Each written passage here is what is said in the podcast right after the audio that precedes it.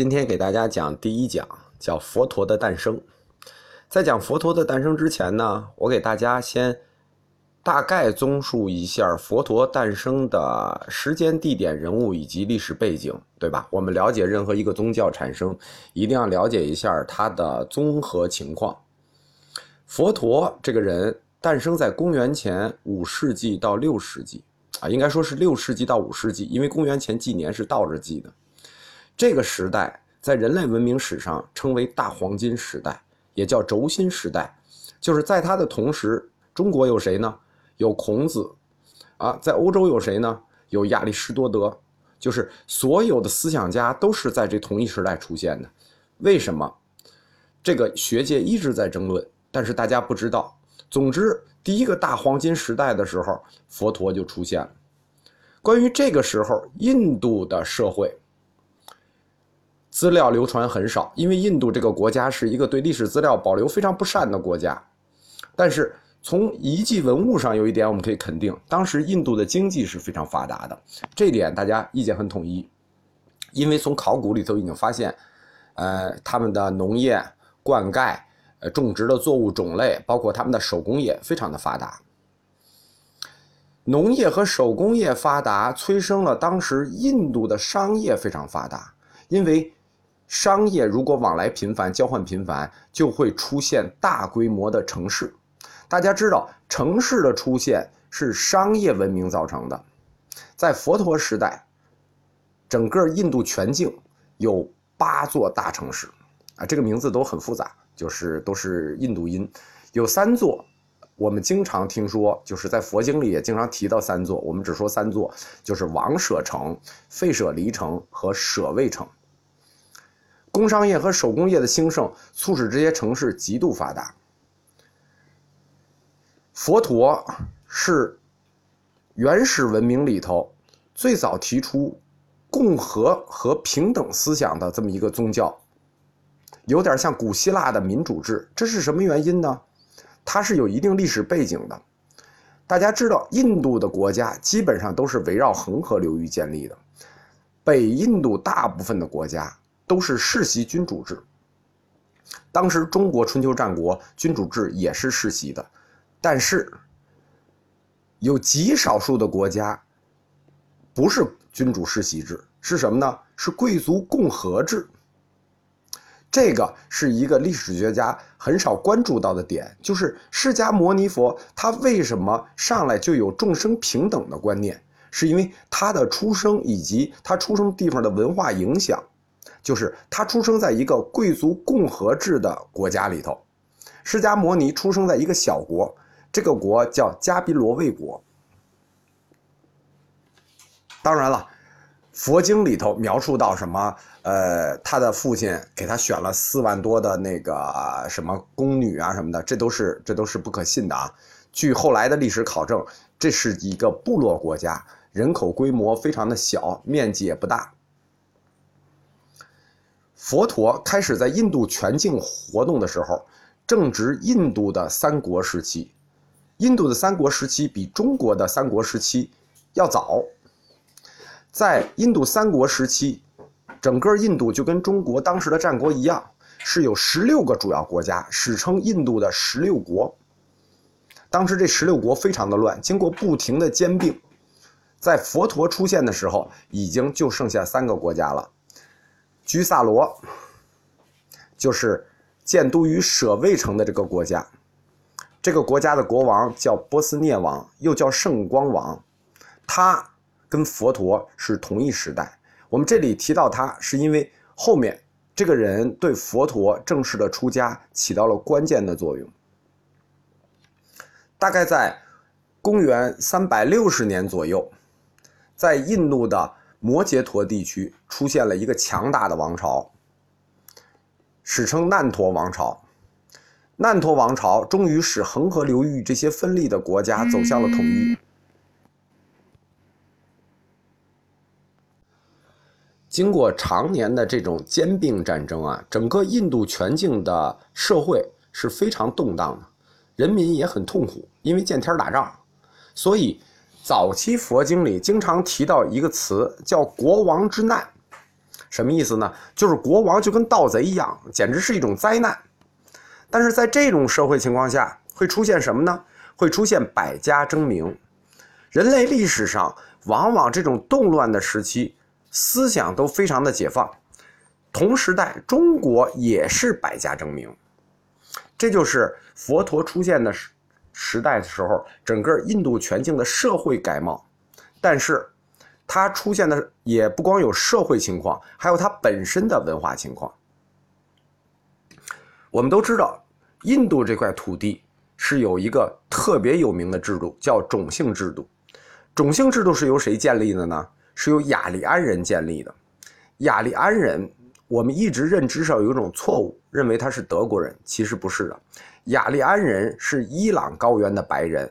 他们向西进入欧洲，后来成为就是德国人所说的雅利安人。另一支，他们向东就进入了印度。这支雅利安人大概在公元前一千二百年就非常的早，他们就从伊朗高原进入了印度，和当地的土著居民混合，形成了一种独特的雅利安文化的雅种。这种亚种叫吠陀文化。吠陀文化产生了一种新型的宗教，一种本地化又结合了雅利安文化的宗教。这种宗教就是婆罗门教。婆罗门教，呃，概述起来就三点，非常简单。他们的教义非常好理解。第一条叫吠陀天启。什么叫吠陀天启呢？吠陀就是一种诗歌。所有文明的原始状态的时候，都有一种诗歌。这种诗歌的来源是什么呢？来源于巫师。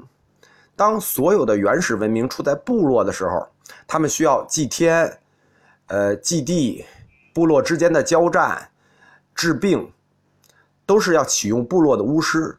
这个巫师如何施法呢？他肯定是要唱一些诗歌。后来这些诗歌被总结起来，就成为原始文明早期的。这种这种诗经式的东西，中国也有诗经，欧洲也有史诗，然后在印度这个就叫吠陀，婆罗门教管这类的诗歌叫吠陀天启，就是说这些诗歌是老天教给他们的。第二条叫祭祀万能。婆罗门教有一特点，所有的事儿就祭祀。他们基本上遗传了原始巫师的套路，就是除了祭祀什么也不会干。而且其中很多祭祀是非常血腥的，就是我们现在说的血祭。第三条，也就是后来大家反对他的一条，叫婆罗门至上。因为这一点，本地土著肯定接受不了啊！你忽然外来一个人种，别的也就算了，忽然你说你老大，你至上，这事儿。本地的种姓是接受不了的，婆罗门教就以这三大纲领为标志，确立了印度后来几千年的四种姓制，就是吠陀天启、祭祀万能、婆罗门至上。婆罗门教在顺着印度的恒河向下传的时候，有的居民就接受了他这种文化模式，因为雅利安人当时还代表先进的一种文明。当地土著是一种落后文明，但是有的部族就采取了非常激烈的反抗，就是他们接受不了婆罗门至上这件事情。反对者逐渐就形成了一种强大的社会潮流，但是土著形成社会潮流，它是不足以反抗先进文明的。大家都知道，反抗先进文明的一定是在先进文明的内部。这个在印度史里非常有意思，在几千年的印度文明里，凡是领导大家反抗种姓文明的，都是高种姓，从来不是低种姓。就是说，只有首陀罗，啊，安于现状，婆罗门才会带领首陀罗去反抗，没有哪个首陀罗自己站出来反抗。在公元前六百年左右的时间，婆罗门教内部发生了一次大分裂。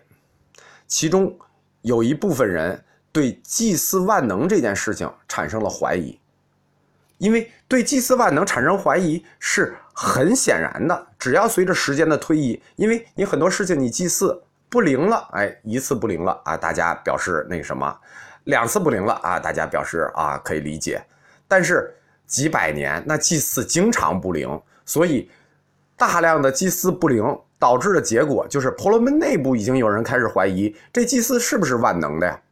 这个时候就有人公开站出来做反抗，形成了在婆罗门内部的一个新思潮，叫奥义书思潮。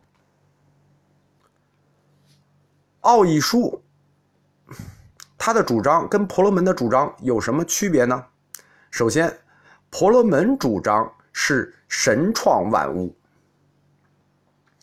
奥义书主张万物不是神创的。